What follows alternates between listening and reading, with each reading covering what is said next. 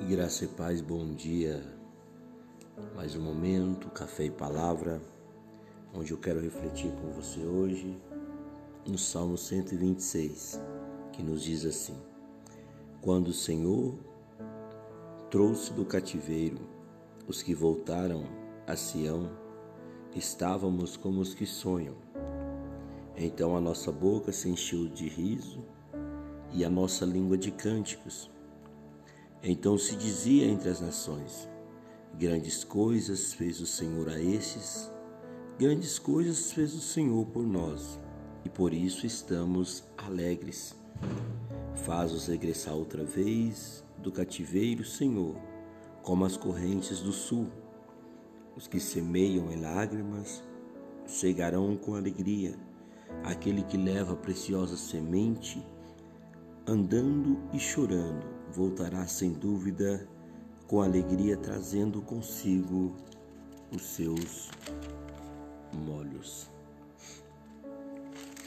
Nós vamos ver aqui é, o salmista, ele vai exaltar o Senhor, louvar o Senhor por ter retirado o seu povo do cativeiro babilônico. Nós vamos ver que aquele povo, ele diz que quando o Senhor restaurou a sua sorte, eles estavam como os que sonham. É, veja, foi algo bem bem grandioso, algo que surpreendente. É, nós vamos ver que Deus ele nunca desampara os seus, ele nunca desampara teus servos. Ele lembra né, do seu povo para os livrar. Israel viveu 430 anos aproximadamente no Egito, Deus enviou o libertador Moisés para libertar aquele povo da escravidão do Egito. É, mais tarde, aquele povo volta novamente a desobedecer a Deus, eles são levados para a Babilônia. E Deus ali resgata aquele povo também, tirando da Babilônia, tirando da escravidão do Egito do, da Babilônia. É, nós que estávamos presos, sentenciados a, ao peso, à condenação do pecado, Deus envia-nos o libertador Jesus, que nos restaurou a nossa sorte, que abriu-nos um caminho, nos possibilitando a oportunidade de chegarmos a Deus. Eu quero trazer à tua memória hoje algo que o salmista ele fala lá no Salmo 30, versículo 5, que o choro ele dura uma noite, mas a alegria ela vem pela manhã. Talvez hoje você está chorando, talvez hoje as coisas estão difíceis.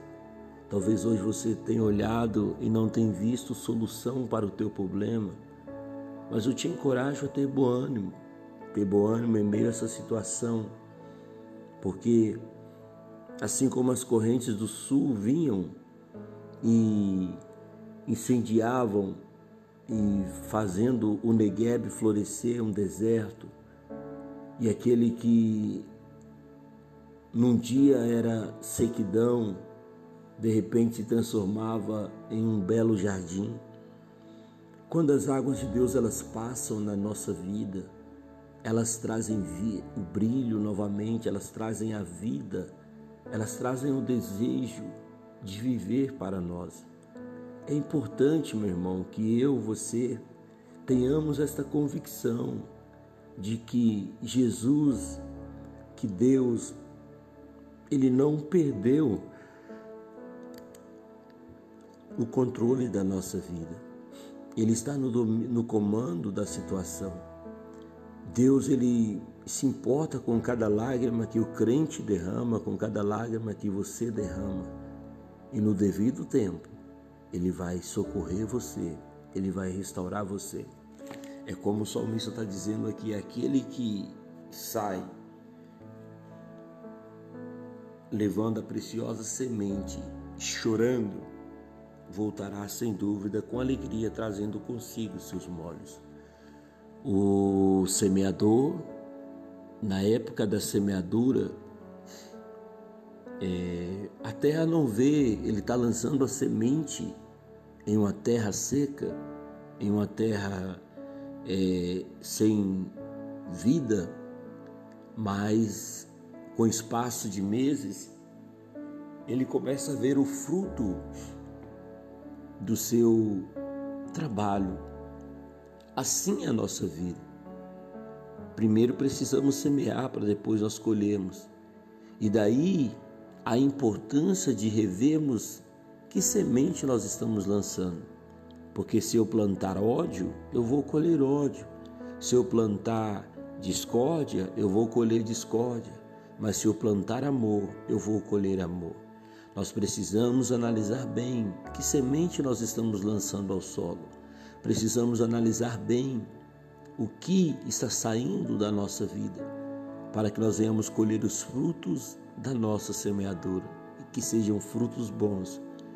Um dia você vai colher, um dia você vai trazer os molhos daquilo que você semeou. Então, analise, separe bem boas sementes para você lançar ao solo.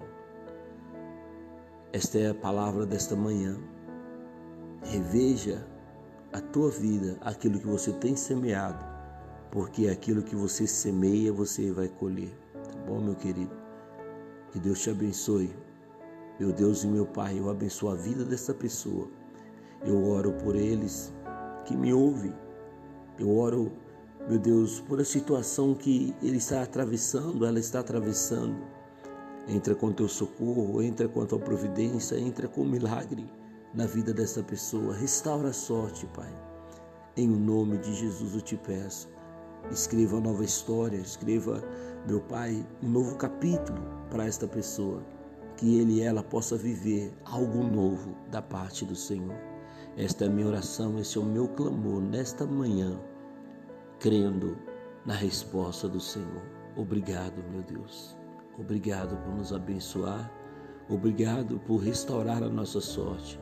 Obrigado por nos conceder a oportunidade de uma nova vida. Amém, Jesus. Deus te abençoe, que o Senhor te abençoe e te guarde.